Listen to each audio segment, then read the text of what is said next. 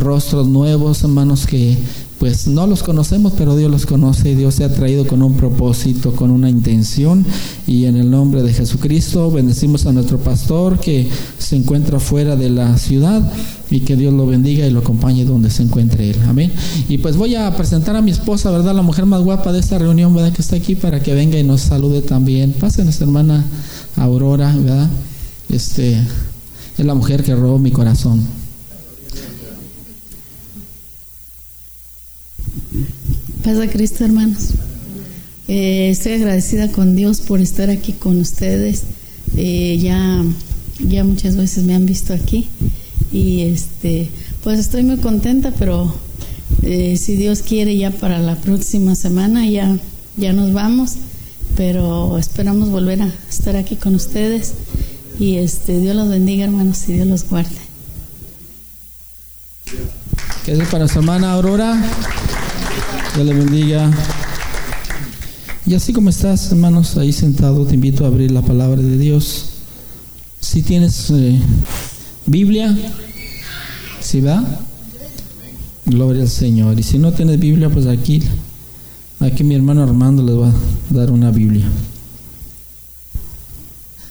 Gloria al Señor. Bueno. La palabra del Señor en el libro de Lucas, en el libro de Juan, perdón, en Juan capítulo 5, Evangelio de San Juan, capítulo 5, ¿estás conmigo? El que tenga San Juan 5, diga amén. ¿Sí estás? Dice el verso 1 en adelante. Eh, para los que no traen Biblia, por ahí también la tenemos, ¿verdad? En los monitores. La, la palabra dice la escritura de la manera siguiente. Después de estas cosas había una fiesta de los judíos y subió Jesús a Jerusalén.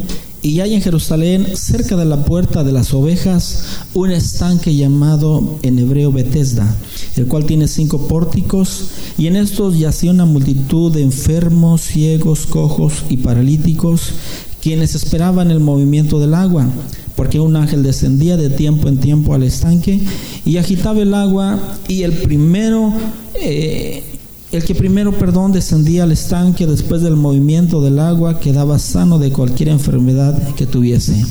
Y había ahí un hombre que hacía 38 años que estaba enfermo. Cuando Jesús lo vio acostado y supo que llevaba mucho tiempo así, le dijo, ¿quieres ser sano? Eh, Señor, le respondió el enfermo, no tengo quien me meta en el estanque cuando se agite el agua, y entre tanto que yo voy, otro descendió antes que yo. Jesús le dijo, levántate, toma tu lecho y anda. Y al instante que el hombre fue sanado y tomó su lecho y anduvo, y era día de reposo aquel día. Amén. Vamos a orar. Señor, gracias por tu palabra, tu presencia, tu espíritu. Gracias, Señor, por esa fidelidad, esa grandeza. Gracias por todas las maravillas que tú haces. Bendigo a mi hermano, a mi hermana. Bendigo a nuestros amigos, amigas que nos acompañan. Declaro, Señor, la unción de tu espíritu en cada uno de ellos y de ellas. Señor, gracias por ese favor espiritual, por ese regalo, ese don inefable de tu espíritu. Gracias, bendecimos también a mi hermano, mi hermana, a nuestros amigos, amigas que trajeron, Señor, su ofrenda, sus diezmos, que tú abras puertas en el cielo, que tú les bendigas, que tú derrames, Señor, abundantes bendiciones sobre cada uno de ellos y de ellas, que bendiga sus empleos, Señor, que bendiga, Señor, sus eh, patrones, Señor, que bendiga sus, eh, las empresas donde trabajan y que sus familias, todo, Señor, sea próspero, bendecido por esa fidelidad que ellos, Señor Jesucristo, eh, poderoso Dios, están ellos representando a través, Señor, de entregar fielmente sus diezmos y ofrendas, que no haya en ellos plaga, ni maldición, ni enfermedad, sino que tu gloria, Señor Jesús, resplandezca en cada uno de ellos y sus familias. En el nombre de Jesucristo, y honra esta palabra y glorifícala y bendice cada corazón, amado Dios, en el nombre de Jesucristo de Nazaret. Y Señor, gracias por tu Espíritu Santo. Gracias, Señor, tú eres fiel. Amén y amén. Gloria al Señor. ¿Quién vive? A su nombre. Gloria. ¿Y a su pueblo? La victoria. El hermano, eh, nuestro hermano aquí, Lucas, al pedir la ofrenda, ¿verdad? Nos menciona traed pues los diezmos a dónde?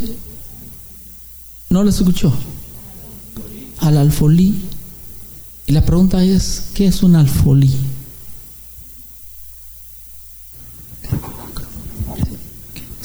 Gracias. ¿Qué es un alfolí? ¿Qué es un alfolí? ¿Mande? Un granero, una bodega.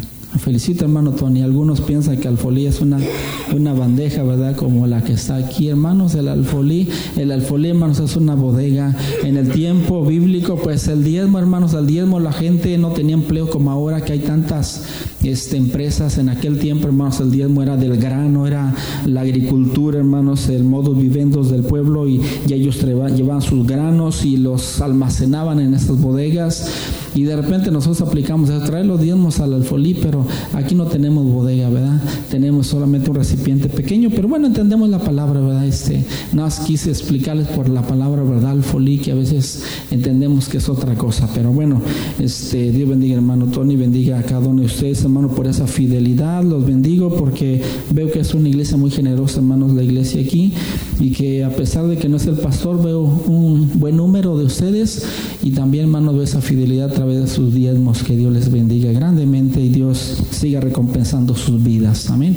En el nombre de Jesucristo. En esta, en esta tarde, hermanos, vamos a, hablar la palabra de Dios en este Evangelio de Juan, el Evangelio universal. Hace 15 días hablamos de San Juan 3:16, porque de tal manera amó Dios al mundo. Dile al que tienes un lado, Dios me ama mucho. Dios me ama mucho, pero a pesar de que Dios nos ama mucho, hermanos, vivimos en un mundo donde eh, eh, las cosas, hermanos, no porque seamos cristianos, estamos exentos de los conflictos, de los problemas, de las crisis, de enfermedades y de accidentes. Estamos en un mundo donde Dios hace salir el sol sobre buenos y malos, hace llover sobre justos e injustos, donde la vida es pareja para todos. ¿Está de acuerdo conmigo? La vida es pareja igual para todos, así como enferman allá afuera enfermamos aquí adentro, así como mueren los de afuera, también morimos los que estamos aquí adentro, así como aquellos tienen problemas, también tenemos problemas. ¿Cuántos tienen problemas?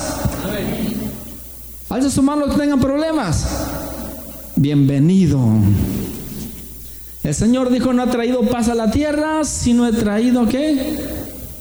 Espada, dice el Señor. Y que si alguno dice, me voy a ser cristiano para que me vaya bien, te va a ir mal te va a ir peor. ¿Por qué? Porque el Señor al que ama lo disciplina con azotes. Ahí que, ¿cuántos quieren ser amados de Dios? ¿Estás dispuesto a la corrección, a la disciplina, a los golpes, al cinto? ¿Sí? Como que no nos gusta ahí, como que no. Hermano, el Señor, así es el Señor bueno, pero hermanos, Él nos ama. Hay que, eh, si de repente nosotros disciplinamos a nuestros hijos, es porque los amamos, porque dice la palabra que el que no corrige a sus hijos, hermanos, es, eh, los trata como bastardos, y bastardo significa un hijo ilegítimo. Ahí que, hermanos, Dios nos ama. ¿Cuántos saben que Dios los ama? Y Dios es grande. Miren aquí este relato nos menciona cosas muy interesantes. En la Biblia encontramos, en la Biblia encontramos, hermanos, también algunas colindancias en la palabra. ¿Dónde está Jesús? Jesús camina a cierto lugar, cierto lugar Jesús se queda algunos, algún momento, algunos días y de ese lugar eh, sigue diciendo la palabra y saliendo Jesús y llegando Jesús y habló Jesús y dio Jesús, hizo un milagro Jesús y de allí y volvió Jesús, ¿verdad? A ir a cierto otro lugar y vemos que Jesús se mueve, no está estático en el mismo lugar, Él se mueve y sabes a dónde se mueve, donde hay necesidad. Amén.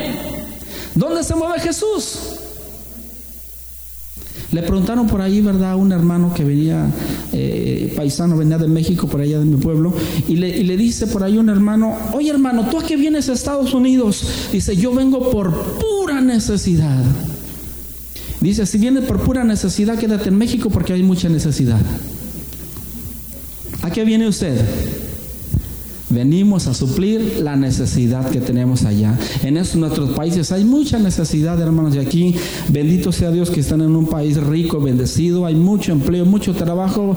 Aquí yo envidio, hermanos, a cualquiera de ustedes, traen sus buenos autos, sus buenos carros. Por ahí, hermanos, he ido a algunas casas de algunos de ustedes, tienen unas casas como mansiones preciosísimas, hermosas sus casas, y algunos, y hermanos, y pues visten bien y comen bien, y ahí yo donde estoy con mi papá, mis hermanos, voy al refrigerador mis hijos van y, hermanos, si hay de todo ahí.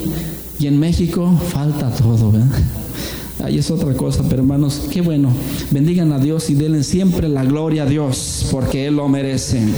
Bendito sea el Señor. Y aquí la Biblia nos habla de algo muy interesante. Dice la palabra, en estas cosas, después de estas cosas, eh, había una fiesta. ¿A cuánto les gustan las fiestas? Pregunta, ¿cuánto les gustan las fiestas? Allá en México hay un dicho que dice, donde bailan y tocan, todos se embocan, ¿verdad? Dicen en mi pueblo, ¿verdad? Hasta los perros se van a las fiestas en mi rancho. También los perros se colan, ¿verdad? Las fiestas. Y hermanos, eh, aquí en, las, eh, en este lugar pues es diferente, ¿verdad? Pero allá, hermanos, todo el mundo se va a las fiestas. Y a todos nos gustan las fiestas. Y en las fiestas hay alegría. Dile que tienes un lado, estamos en una fiesta. Cambia tu cara, dile. No puede ser una fiesta, no puede ser una boda con una cara triste y amargada y una cara de limón porque te van a echar fuera. Si estás en una fiesta, tienes que estar alegre. Sonríele al que tienes a tu lado, regala una sonrisa de alegría. Amén. Pero hermano, a veces cruzamos por momentos de todo tipo. Y aquí miren lo que encontramos en esta palabra. Dice que Jesús fue a una fiesta. A Jesús, hermano, le encantaban las fiestas. A Jesús en cierto momento lo acusan y, le dicen a sus discípulos, miren, este, su maestro no es como, como Juan Bautista. Juan el Bautista, ¿verdad? Este era un hombre eh, eh, este, eh, que vivía, ¿verdad? En el desierto y que comía miel silvestre, comía este, saltamontes. Este hombre eh, un hombre muy raro, muy eh, eh, fuera de lo ordinario, pero el maestro de ustedes, mire, este es un comedor y bebedor de vino y es un hombre, ¿verdad? Comilón. Hermanos, y pues los cristianos, alguien dijo, los cristianos ya no fuman ni toman, pero como tragan, ¿verdad? A veces no comemos, tragar. Yo ayer tragué, hermanos. Ayer no comí, tragué, me dieron un plato y luego venía, me echó otros pedazos de carne y unas fajitas bien ricas y, y mi papá me aventó otro pedazo ahí y yo dije, pues ahorita en tiempo de guerra no hay misericordia, ¿verdad? Hermano, ya en la noche cuando me dormí, me puse una almohada bajita y al ratito sentía que iba caminando, queriéndose salir por las fajitas y puse una almohada más grande y casi me senté porque dije, las bajitas se van a querer salir, para que no se salga, me dormí sentado. Hermano, a veces a veces abusamos, hermanos, abusamos y tenemos problemas, pero hermanos, Dios es bueno, Dios es grande. Amén, gloria a Jesús. Y aquí Jesús va a una fiesta, Jesús le encanta. Cuando tú tengas fiesta, hermano, invita a Jesús. Amén. Si algo le gusta a Jesús es ir ¿A dónde hay fiestas? No es Jesús. A veces dicen muchas personas, ser cristiano es ser aburrido, ser monótono. Ser cristiano, esos cristianos no tiene sentido. No tiene sentido del humor. Los cristianos son personas así, así. Hermano, demuestra de que ser cristiano es diferente. Que los cristianos reímos, brincamos y saltamos. Que los cristianos alabamos a Dios. Que los cristianos, hermanos, hacemos mil cosas. Somos gente, hermano, común y corriente. ¿Quién vive? Pero la gente a veces se equivoca del cristianismo, tiene en verdad una idea equivocada, demuestra que ser cristiano, somos gente normal, corremos y brincamos, nos damos vueltas, saltamos, jugamos con nuestros hijos y damos maromas, nos subimos a la cama y también brincamos. Hermanos, a veces tenemos que soltar ese niño que tenemos por dentro todos. Amén. Jesús va a una fiesta. En esta fiesta donde Jesús, los judíos tenían cinco grandes fiestas. Jesús va a una de estas fiestas. La Biblia, ¿verdad? Emite qué tipo de fiesta era, pero ahí está Jesús en una fiesta. Dice que Jesús subió a Jerusalén a esa fiesta y a Jerusalén cerca de la puerta de las ovejas. Amén. Cerca de la puerta de las ovejas, hermano, Jerusalén tiene doce puertas Jerusalén. Amén. Doce puertas porque era la ciudad, estaba amurallada para defenderse del exterior. Tenía doce puertas, hermanos, la puerta del pescado, la, puerta de las ovejas, la puerta del ángulo, la puerta del valle, la puerta del muladar, la puerta, hermano, de la fuente, la puerta de los caballos y, hermano, la puerta de las aguas, la puerta del juicio, de la cárcel, la puerta vieja, la puerta de Efraín. Y hermanos, están las puertas y la puerta de las ovejas. Y en esta ocasión Jesús va a Jerusalén y dice, hermanos, que eh, fue a un lugar cerca de la puerta de dónde? ¿De dónde? De las ovejas. Jesús va a ese, esa entrada a Jerusalén de la puerta de las ovejas y dice que allí estaba un estanque. ¿Qué había en ese lugar?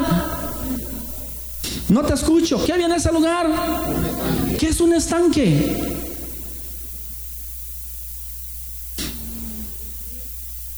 ¿Qué es un estanque? Un estanque, ¿verdad? No es un manantial, no es un ojo de agua donde el agua hay un nacimiento del agua, donde son aguas termales. Un estanque es agua que está estancada. Que en el tiempo, hermanos, de sequía, que eh, Jerusalén traía la agua del exterior por unos acueductos, le llevaba dentro de la ciudad para cuando tenían problemas, cuando sitiaban a veces la ciudad del enemigo. Ellos, hermanos, eh, eh, lo más vital para el ser humano es el agua. Y ellos, hermanos, almacenaban esa agua para el consumo o para alimento de sus ganados. Hermanos, tenían el agua dentro. Y este era un estanque, hermanos, donde tenía agua estancada. Y el agua estancada empieza qué? Se corrompe, empieza a oler, empieza a apestar, a oler mal, hermanos, se, se, infecta, se daña. Y ahí está esa agua estancada. No era agua, hermanos. A veces creemos nosotros que el agua tiene algún, algún este, eh, poder, hermanos, pero el que tiene poder es Jesucristo. ¿Quién tiene el poder? Está Jesús en ese estanque. Betesda se llama, hermanos, el estanque. ¿Cómo se llama el lugar? Betesda. ¿Qué significa Betesda? ¿Qué significa Betesda? Betesda significa, aquí vemos, ¿verdad? ¿Qué significa Betesda? Casa de misericordia. Dile que tienes un lado, casa de misericordia. Estamos en Bethesda. ¿Qué significa Bethesda? Casa de misericordia. ¿Cuántos quieren misericordia? Dijo, dice la palabra del salmista, porque mejor es tu misericordia que la vida. Casa de misericordia, hermanos Bethesda, o casa de gracia. Pero podemos encontrar algo tremendo, que en esta casa de gracia, que en esta casa de misericordia hay, hermanos, un montón de gente miserable. ¿Quién vive? En la casa de misericordia, eh, hermanos, hay mucha gente miserable. En la casa de gracia, si me disculpa la palabra, hay una multitud de gente en desgracia, o podemos decir desgraciados gente, hermano, que están ahí. ¿Qué tipo de personas hay en ese lugar, hermano? Parece que es una contradicción, parece que es algo, hermano, contradictorio, que en la casa de gracia, de misericordia, hay un número grande, hermanos, de quién? Una gran multitud, dice así, una multitud de enfermos, quienes eran cojos, ciegos, paralíticos, personas que tenían problemas y que iban a ese lugar buscando la solución a sus problemas. Y quiero decirte, hermano, hermana, amigo, amiga, que andamos como personas buscando con el hechicero, con el brujo, buscando con eh, X persona la solución a nuestros problemas y nos equivocamos de rumbo, nos equivocamos de lugar. Y hermanos, y no nos damos cuenta que el mejor lugar es la casa de Dios. Amén. Había una gran multitud de enfermos. Esperaban el movimiento del agua como si el agua fuera milagrosa. Y ahorita, hermanos, este, algo tremendo. Miren, ¿quién se imaginaba que se iba a vender el agua? ¿Alguien se imaginó que se iba a vender el agua? Allá en mi ranchito donde soy en México, eh, me iba a cuidar mis chivas allá al cerro y me daba mucha sed y, allá de los charcos que se quedaban ahí, hermanos, a veces que olían a chiva, olían a vaca por ahí con las aguas verdes, cortaba unas hojas de un árbol y y le ponía la lechita del ojo y se abría y ahí hermano me clavaba y a veces cuando yo no había ahí había unos magueyitos en los árboles y le jalaba las eh, eh, hojitas como tipo maguey le jalaba y me comía el agua se venía hasta parece que tenía hasta telarañas pero yo tenía sed. Y ahorita ¿quién vive? ahorita ya el agua no la venden el agua imagínense quién iba a creer esto Ahí está, porque a veces creemos, hermano, que el agua es milagrosa, que el agua tiene, tiene un poder. La gente, hermanos, allá mismo en Querétaro, hay un lugar, hermanos, donde en un momento decían que había agua curativa y iba gente, eh, hermanos, a ese lugar. No recuerdo el nombre de ese lugar. ¿Alguien conoce ese lugar de Querétaro? gente que iba a recibir un milagro allí. Iban las personas en multitudes, camiones y camiones con personas a ese lugar para recibir un milagro. Porque hermanos, a veces les damos poder a las cosas y el poder lo tiene Dios. Y ahí van las personas ahí y, después de tanto tiempo que la gente le dieron tanta popularidad a ese lugar, llegó el momento en que van algunas personas a estudiar el agua y se dan cuenta que el agua era hasta dañina. Pero la gente, el poder, hermanos, de la sugestión de, las personas, de creer en algo. Eh, en este lugar también había muchos enfermos. En esa casa de misericordia había mucha gente, hermanos, miserables, buscando el alivio a sus problemas. Y quiero decirte, hermano, hermana, amigo, amiga, si has buscado el alivio a tus problemas aquí, allá y más allá, ¿sabes una cosa? No te equivoques de rumbo. La solución la tiene Cristo Jesús. Dice que de tiempo en tiempo bajaba un ángel a ese estanque y movía las aguas movía las aguas de tiempo en tiempo y el primer enfermo que se lanzaba al agua era sanado, recibía su milagro. Tenían que esperar, hermanos, ahí del tiempo en tiempo. Y nos habla de un hombre que tenía 38 años, hermanos, postrado, acostado, inválido en esa condición. Cuando veía que las aguas se movían, él buscaba la, eh, eh, eh, cómo llegar cerca y dejarse caer, pero siempre había alguien que le ganaba, porque su estado no se lo permitía. Y así vivió, hermanos, 38 años, dependía de los demás. Quiero decirte, hermano, hermana, que muchos dependemos de los demás. Amén. Dependemos de tantas cosas, dependemos de papá, de mamá, de los vecinos, del esposo, de la esposa, dependemos de tantas cosas, dependemos a lo mejor de, los médicos y de tratamientos y de tantas cosas, pero recuerda, debemos depender de Dios. Nuestra dependencia tiene que ser de Dios. Alguien diga amén.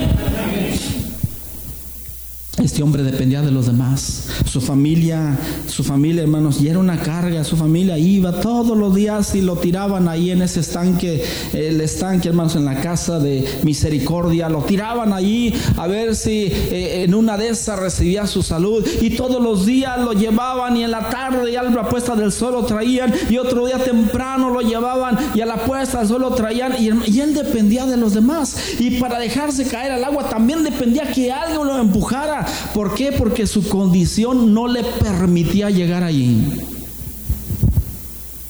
Dile que tienes a su lado, no dependas de nadie. No dependas de los demás. Aprende a depender de Dios. Amén. Aprende a depender de Dios. Los demás no te van a ayudar. A veces buscamos ayuda de los demás, hermanos, y las personas, más que ayudarnos, a veces, hermanos, nos ponen el pie encima.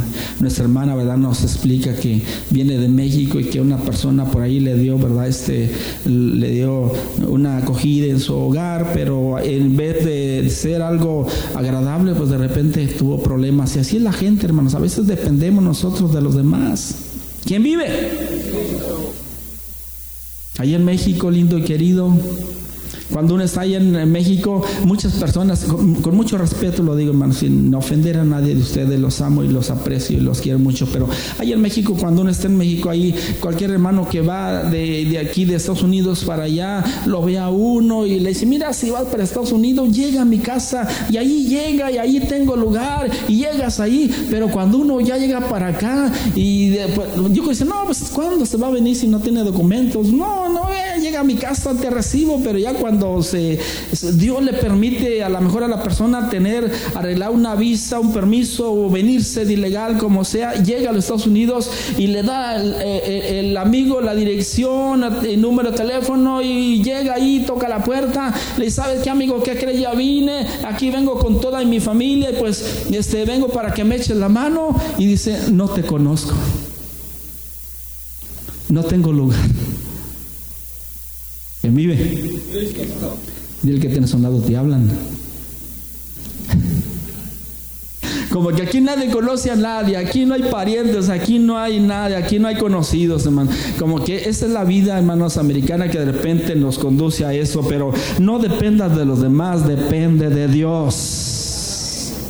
Pero también, como dice mi hermana, hay gente linda, ya encontró otra familia por ahí, porque en medio de todas estas circunstancias hay gente lindísima, como muchos de ustedes, hermano, linda, que nos abre la puerta de su hogar, que nos bendicen de una forma de otra. Hay gente, hermano, de veras que mis respetos, pero entre ellos también hay gente, hermanos, eh, pues diferente. Pero bueno, así es el mundo en que vivimos, no todos somos iguales. Amén.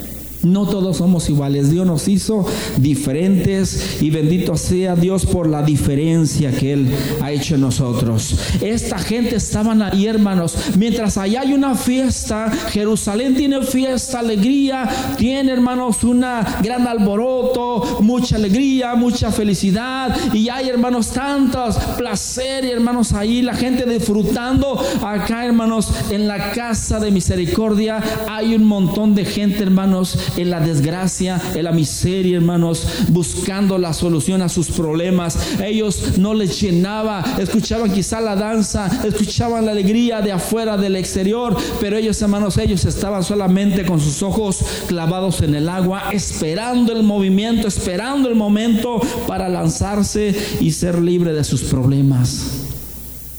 Amén. Mientras el mundo, hermanos, hace fiesta, mientras el mundo, hermanos, sigue su rumbo, hay mucha necesidad, hermanos, de personas que viven en desgracia, que necesitan, hermanos, hermanos, un milagro en sus vidas. Yo pregunto en esta hora, ¿quién necesita un milagro? ¿Quién necesita un milagro? Creo que todos, hermanos, muchos ocupamos un milagro. Y aquí está este hombre, 38 años, enfermo, acostado, depende de los demás. Pero dice la palabra que en esta ocasión Jesús dejó a la gente, hermanos, que se alegra, la gente feliz, la gente que está en fiesta. Jesús los dejó allí y, hermanos, y se fue. Y no por coincidencia, sino que Jesús, hermanos, le encanta ir donde hay una necesidad. Hagan su mano el que tenga necesidad. Amén, gracias. Jesús va a ir ahí contigo. Jesús va a pasar por donde estás tú.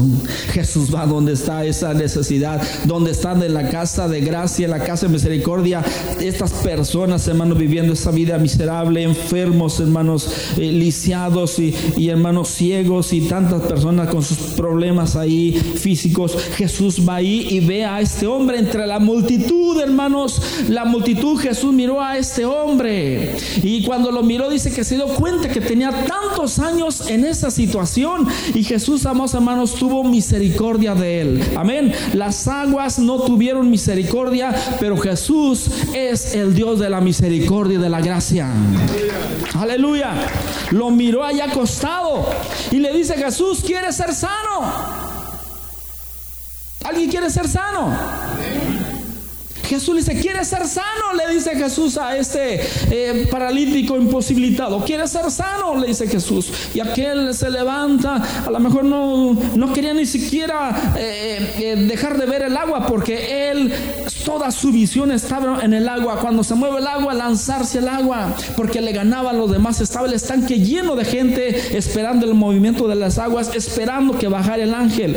Pero hermanos, más que el ángel, allí estaba el Dios encarnado. ¿Quieres ser sano? Y se queda mirando y a lo mejor diciendo, lo veo, no, ¿quién será este hombre? Que no sabía quién era Jesús. Quiero decirte que muchos no saben quién es Jesús. Para muchos Jesús es simplemente el carpintero, el hijo del carpintero, no sé quién, pero Jesús es el Salvador. Jesús es el Dios todopoderoso, amén. El Dios hecho carne, el Dios omnipotente, soberano, sublime. Y ahí está. Y, Jesús le dice, eh, ¿quieres ser sano? Dice, Señor, no tengo quien me, me introduzca al agua, no tengo quien me arroje al agua. Y cuando me voy a arrojar, alguien primero que yo me ganó. Y aquí estoy en esta situación. Hermanos, qué triste la situación de este hombre dependiendo, su dependencia está en los demás.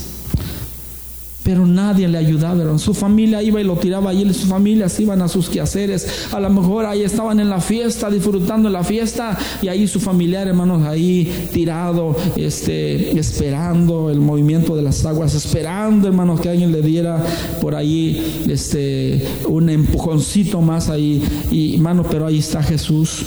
Y Jesús, Jesús, hermanos, este, le dice a este hombre, levántate. ¿Cómo le dice Jesús? Dile que tienes un lado, levántate. Levántate. ¿Quién vive? En cierta ocasión Jesús va a donde está, eh, hermanos, la hija de un hombre funcionario llamado Jairo y su hija está, hermanos, agonizando, pero ya al momento que llega Jesús, la hija ya había muerto. Y le dicen, ¿para qué molestas al maestro si tu hija acaba de morir, Jairo? Pero Jairo seguía porque Jesús tiene la solución a tu problema. Y llega Jesús ahí y la gente llorando, haciendo el escándalo allá afuera. Y Jesús le dice, ¿por qué lloran si la niña no está muerta, solamente duerme? Para Jesús solamente la muerte es un dormir. La muerte no es el acabose de todo, es un dormir y es un dormir donde vamos a despertar. ¿Para qué? Para vida eterna. Y la gente se burla, este hombre loco, ¿cómo que la niña duerme si la niña está ya muerta? Y Jesús, hermano, le dijo a los papás, échelo fuera esta gente incrédula porque me estorba, porque allí va a suceder un milagro. Y los papás arrojaron a esa gente incrédula, hermano, estaban eh, llorando, llorando, pero al momento que Jesús les dice, ¿por qué llora? La niña no está muerta, solamente duerme. Se burlaron de Jesús, cambiaron ese estado de llorar por hermanos burlarse de Jesús. Pero eran personas, hermanos, en aquel tiempo había las plañideras, había hermanos los endechadores, eran hermanos lloradores profesionales. Esos lloradores profesionales les pagaban les pagaban y ellos lloraban lágrimas de cocodrilo, hermano, no sentían nada, ellos decían, solamente aquí, esas dos, tres horas voy a llorar y ya recibo mi paga y me voy contento y la gente que se queda con su dolor ahí.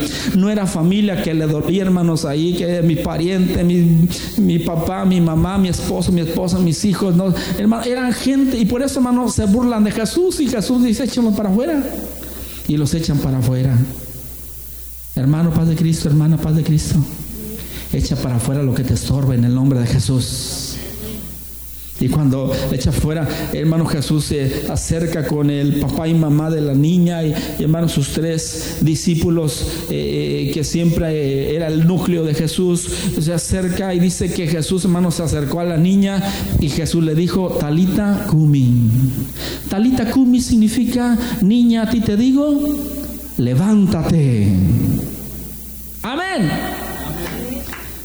Y Pedro lo mismo hace Pedro en el libro de los Hechos. Cuando Pedro va, le, dicen que una hermana llamada Tabita está muerta. Pedro llega y Pedro se recuerda que él estuvo en ese hogar donde se da el milagro, donde Jesús le dice, eh, eh, este, eh, Talita Kumi. Y, Pedro, hermano, repite lo de Jesús. Va a la casa de, de hermanos de esta mujer Dorcas, hermanos, y también le dice, Tabita, levántate. Talita Kumi. ¿Y qué pasó con Tabita? ¿Qué pasó? Se levantó. Así Jesús le dice a este hombre paralítico, levántate. Y si le dice levántate, significa que cómo estaba el estado de, este, de esta persona. Postrado, tirado en el suelo, hermanos, ahí. Así está el hombre sin Dios, hermano. El hombre que vive sin Dios es como un gusano que se arrastra moribundo, hermanos. Así está el hombre en delitos y en pecados lejos de la presencia de Dios. Amén. Y el hombre se dice que vive. El hombre se dice, tengo vida, y tengo buena salud y, tengo dinero y tengo eso y tengo lo otro. Pero delante de Dios el hombre es un ser moribundo, hermanos, que no tiene ni siquiera eh, eh, la fuerza para acercarse a Dios. Dios tiene que ir a buscar al hombre. Porque el Hijo del Hombre vino a qué? A buscar y a salvar lo que se ha perdido. Dile que tienes un lado, tú no viniste a Jesús. Jesús ha venido a ti. Tú no buscaste a Dios. Tú no buscaste a Dios. Dios es quien se acercó a nosotros y nos está buscando Dios. Porque ¿quién es el perdido? Tú eres Dios. ¿Quién es el perdido? Dios, ¿verdad? ¿Quién es el perdido? Somos nosotros. Y es Jesús quien viene a buscarnos a nosotros. Hay que no te equivoques digas, estoy buscando a Dios. No lo está buscando, Dios te está buscando a ti. Y Dios va aquí encuentra a esa multitud y le dice al hombre, levántate. ¿Y qué sucede con este hombre? Se levantó. Amén. Toma tu lecho, toma tu lecho. Traía su camilla donde lo tenían que cargar. Toma tu camilla, toma tu lecho, dice Jesús. Levántate, toma tu lecho y, y anda. No, no se quedó como la mujer del loto, una estatua, una piedra de sal. Le dice, ¿sabes qué? Muévete. Dile que tienes un lado, levántate. Toma tu lecho y camina. Muchos ya no quieren caminar. Muchos ya están como la cucaracha, ¿verdad? ¿Qué vive? Había por ahí un hermano, un, un hermano que ya no quería caminar en la fe y el pastor miró que ella no asistió a un culto, no asistió a otro culto y no asistió a otro culto y, el pastor se preocupó después de dos, tres domingos que no va y lo va y lo visita a su casa el pastor y cuando llega a su casa, hermano, ¿qué pasó? No te hemos visto en la iglesia, es que hermano estoy desanimado, es que hermano ya no tengo ganas de ir al servicio y empezaron los pretextos ahí. ¿Qué creen que hizo el pastor? Tomó ¿Qué tomó? Aceite, pero de transmisión. No era de este de olivo, ¿verdad? Aceite de transmisión de auto. Y se acuerda, dice el pastor, le dice el hermano, hermano, pastor, ¿y por qué me va a ungir con ese aceite? Para que camines, dice. Aquí unos ya no ocupan de ese aceite, ocupan del otro, ¿verdad? Camina. Esto es para caminar. Cuando un carro no quiere caminar, echa el aceite de la transmisión y sigue caminando. Padre Cristo. ¿Alguno quiere transmisión? Dile al, que tiene su ¿ocupas de transmisión o ocupas aceite de olivo? ¿De cuál ocupas?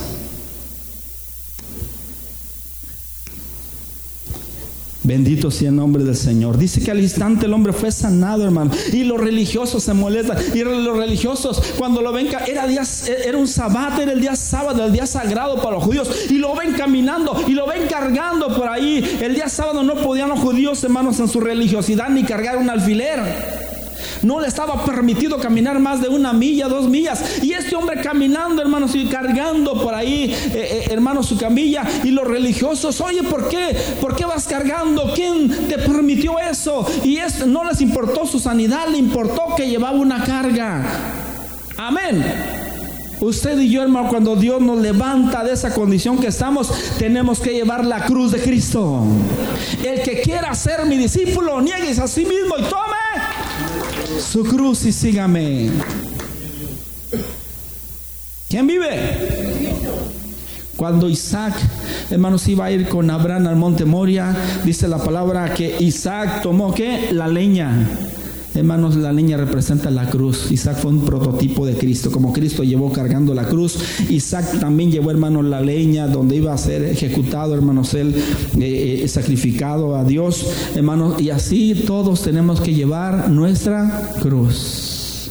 No quieras llevar la cruz de los demás, lleva tu propia cruz.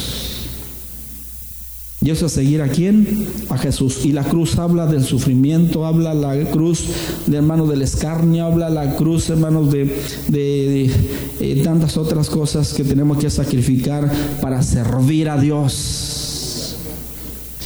Los religiosos se molestan y dice, ¿y quién te dijo? Dice él, es que el que me sanó me dijo, carga tu lecho y vete a tu casa, carga tu lecho y anda. Y por eso yo, ¿y quién fue el que te dijo, carga tu lecho? ¿Qué no te das cuenta que es día sábado? Hermano, pues más grande que el sábado y que el domingo es Dios.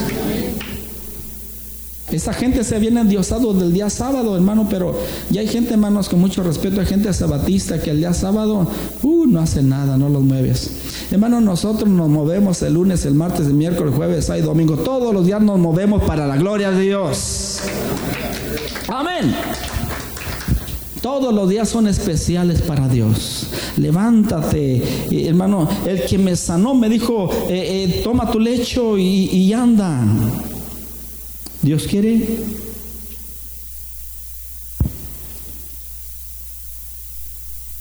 Alguien estaba predicando, alguien estaba predicando de acerca de Lázaro y dice, eh, el hermano estaba eh, emocionado predicando de Lázaro, dice cuando Jesús le dice a Lázaro, Lázaro, sal, sal Lázaro, quiten la piedra. Y cuando quitan la piedra, que era el obstáculo que impedía, le dice, Lázaro, sal.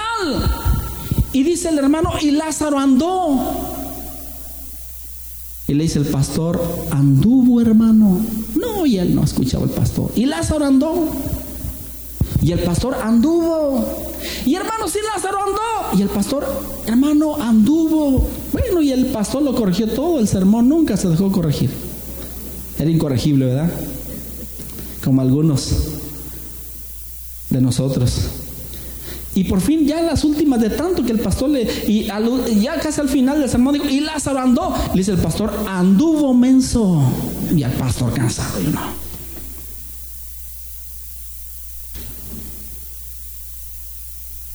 Y Lázaro anduvo menso. Y eso sí escuchó. Dice el pastor que anduvo menso, pero luego se le quitó, dice. A Lázaro se le quitó, pero él no, ¿verdad? Paz de Cristo. Hermanos, es tiempo de caminar, hermanos. ¿Quién vive? Este hombre recibió su milagro 38 años, toda su vida en esa condición, hermanos, triste, deplorable, hermanos, pero ahí estaba Jesús. Le dice, levántate, toma tu lecho y anda. Y hermanos, aquel hombre recibió la palabra. A Jesús no solamente, ¿cuántos creen en Jesús? Pregunto, ¿cuántos creen en Jesús? Alce su mano el que cree en Jesús. Denle un aplauso al que cree en Jesús.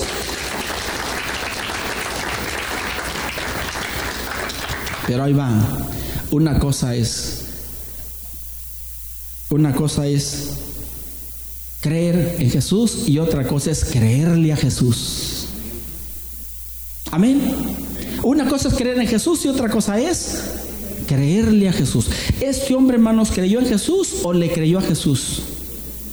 Este hombre no solamente creyó en Jesús, le creyó también a Jesús, aunque no sabía quién era Jesús, porque le dicen los religiosos, ¿y quién te dijo que, que tomaras tu lecho? Pues yo no sé, pero el que me sanó me dijo, toma tu lecho y anda, y yo voy andando. Le dice, pero ¿quién es ese hombre que te dijo eso? Dijo, pues no sé quién es, no conocía a Jesús, pero él creyó en la palabra de Jesús.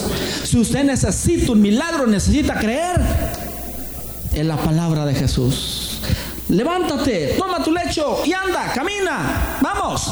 Y el hombre lo hizo. No supo quién era Jesús. Él solamente se aferró a su milagro. 38 años y el agua, hermanos, la agitación del agua nunca resolvieron su problema. Jesús en un momento resolvió su problema porque Él tiene poder. Amén. Y por último Jesús lo ve, Jesús lo ve en el templo, hermano, porque los paralíticos y esta gente, hermanos, que mendigaba, esta gente miserable que vivía en la miseria en esa casa de eh, Bethesda, casa de misericordia, viene una desgracia allí.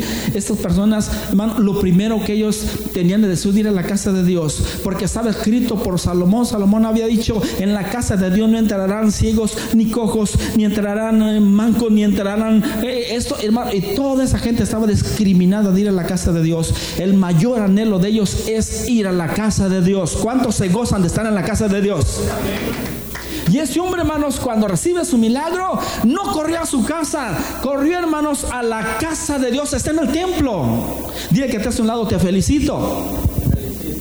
Está en el templo este hombre allí. Y hermano, contento. Ahora sí, quien me corre del templo? Antes no me dejaban entrar siquiera porque por mi desgracia, pero ahora, hermanos, está con la gracia de Dios. Recibió su milagro, está en el templo, en la casa. Y Jesús, cuando lo ve en el templo, Jesús le dice: ¿Sabes qué? Has sido sanado, pero no peques más para que no te venga algo peor. Jesús nos responsabiliza. ¿Alguien quiere un milagro? ¿Alguien quiere un milagro? Pero Jesús dice, te voy a dar tu milagro, pero arregla tu vida. Dile que está a su lado, Dios va a hacer algo en tu vida esta tarde, pero arregla tu vida. Corrige tu vida para que no te venga algo peor. Porque la palabra de Dios dice que cuando Dios echa para afuera el espíritu inmundo de nuestro cuerpo, ese espíritu inmundo anda por lugares áridos, por lugares desérticos, anda aquel espíritu inmundo. Y hermanos, y Jesús limpió nuestra casa porque nuestro cuerpo es una casa que antes estaba sucia porque habitaban demonios. Pero cuando Jesús echa fuera el demonio, cuando encontramos a ese Cristo glorioso, cuando Él obra ese milagro en nosotros, se ve ese espíritu inmundo. Pero cuando anda en esos lugares dando vueltas y de repente dice, volveré a la casa donde salí y encuentra la casa, ¿cómo la encontró? Limpia, hermanos, y vacía ya no está Dios ahí en esa casa porque descuidó su vida espiritual, descuidó su relación con Dios. Y la casa está limpia pero vacía. Hermanos, tu cuerpo no debe estar, hermanos, vacío. Siempre tiene que estar lleno de la presencia del Espíritu Santo de Dios. Amén. Y como estaba vacía, vino, dice que trajo otros siete espíritus, ya fueron ocho, moraron en aquella casa, dice, y el postrer estado de la persona va a ser peor que el primero. Hay que, hermanos, debemos de cuidarnos en el Señor. Ponte de pie. Debemos cuidarnos. Cuida tu vida. Dile que tienes un lado, cuida tu vida. Cuida tu casa. Cuida tu testimonio. Sobre toda cosa guardada, guarda tu corazón, porque de él mana la vida. ¿Quién está en ese lugar? ¿Quién está aquí? Esa es la casa, hermanos, podemos decir como Bethesda, casa de misericordia. Pero en esta, en esta hora yo sé que, hay mucha gente, hermanos, también que están pasando por desgracias, problemas, crisis, enfermedades. No sé cuál sea tu situación, tu condición, pero quiero decirte que no esperes a que las aguas, no esperes lo milagroso. Solamente reconoce que aquí está Jesús. Que sepas que aquí está Jesús y que Jesús conoce tu situación y que Jesús tiene la solución a tus problemas. Ya no busques aquí, ya no busques allá. Jesucristo tiene la solución a tu problema. No quisieras pasar esta tarde aquí, no quisieras decir, Señor Jesús, vengo a ti esta hora en el nombre de Jesucristo. Amén. ¿Por qué no vienes al Señor si tienes esa necesidad? Yo no sé cuál sea tu problema, si es grande o chiquito para Dios, no hay problemas grandes ni pequeños. Dios es todopoderoso. Amén. Dios tiene el control de todas las cosas si Él quiere hacer algo grande y bello en tu vida. Si tú le crees, si Él te dice en esta tarde, levántate, toma tu dolor y camina y camina en el nombre de Jesús. Oh, en el nombre de Jesús. Oh, Ramahanda Bashari Hasara Mahabama.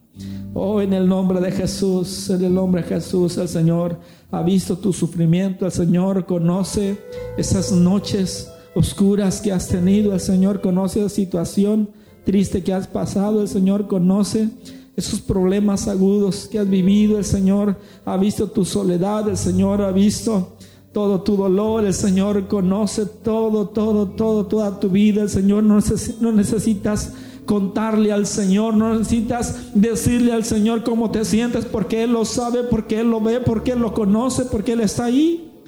Y en tus momentos más oscuros y más duros y más difíciles, en tus momentos más negros de la vida, el Señor ha estado presente allí. El Señor siempre está presente donde hay una necesidad, donde hay un problema, donde hay dolor.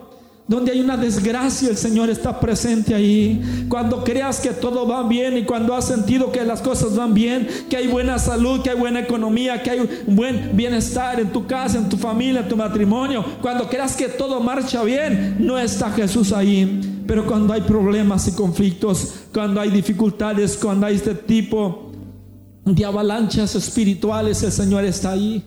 Y el Señor te ama.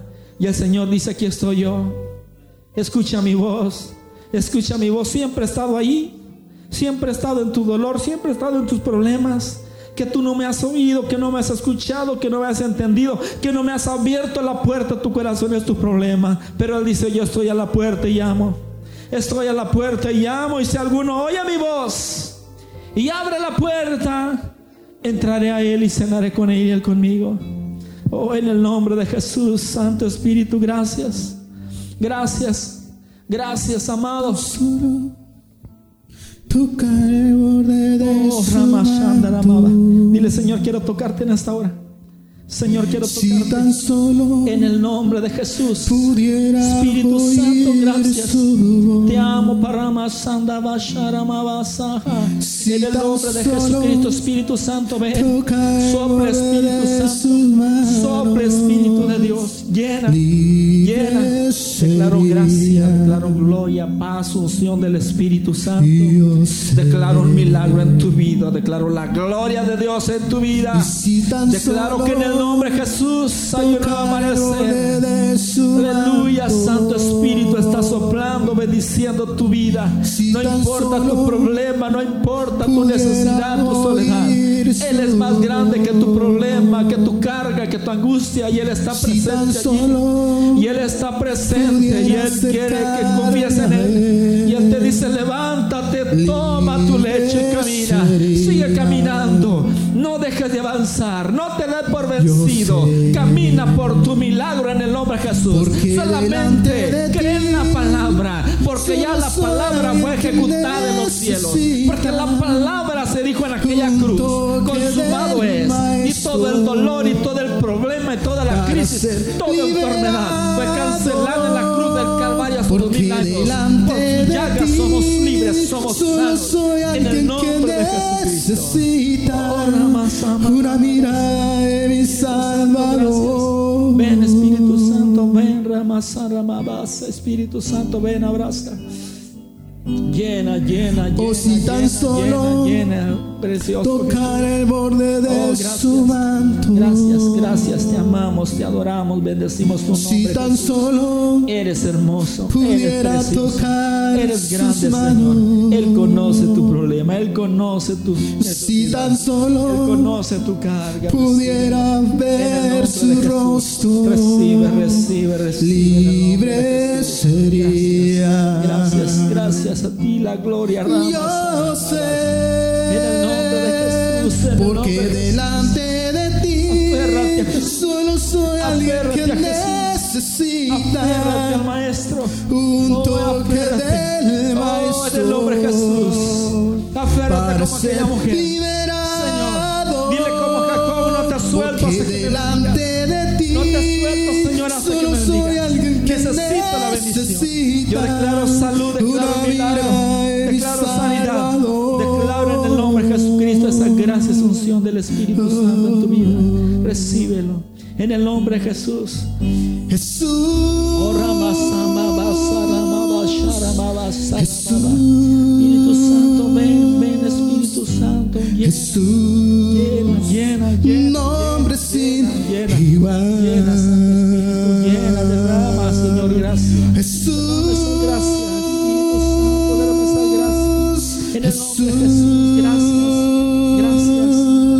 A ti, Jesús. Te bendecimos a ti, amado, poderoso, hermoso, maravilloso, grande eres tú. Que grande, delante grande, de ti Adórale, solo adórale, soy solamente alguien que adórale.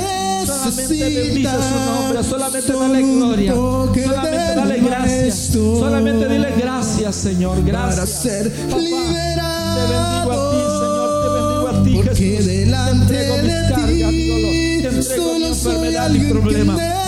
Señor, necesita todo lo que me aqueja. En el nombre de mi. Salvador. En el nombre de Jesucristo. Gracias, gracias. Recibe, recibe, recibe. Basta solamente Oh, esperar Gracias.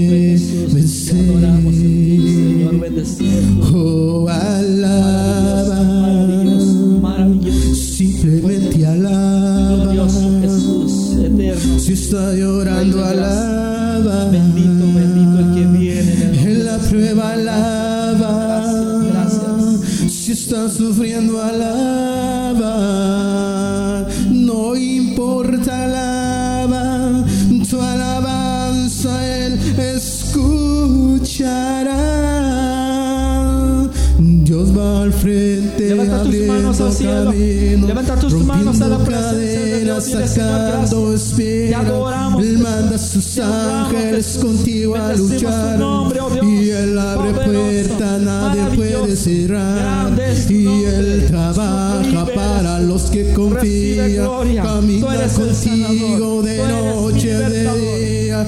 Levanta tus manos, tu victoria llegó.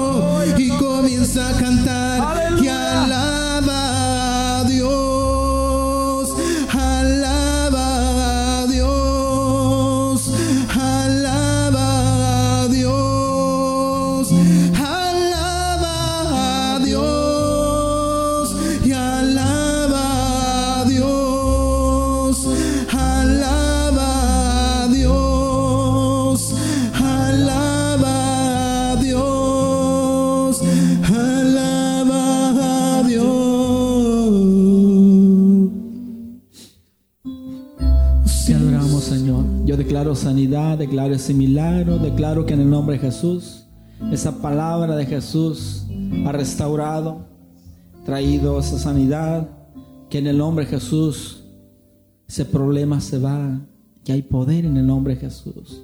Regale un abrazo al que tiene a su lado y le... En el nombre de Jesús, regale un abrazo, regale un abrazo y le sabes que ánimo, Dios está ahí. En el nombre de Jesús.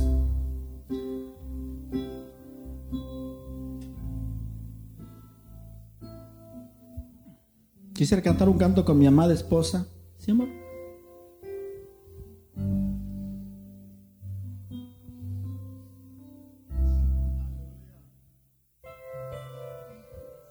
Sí, bueno.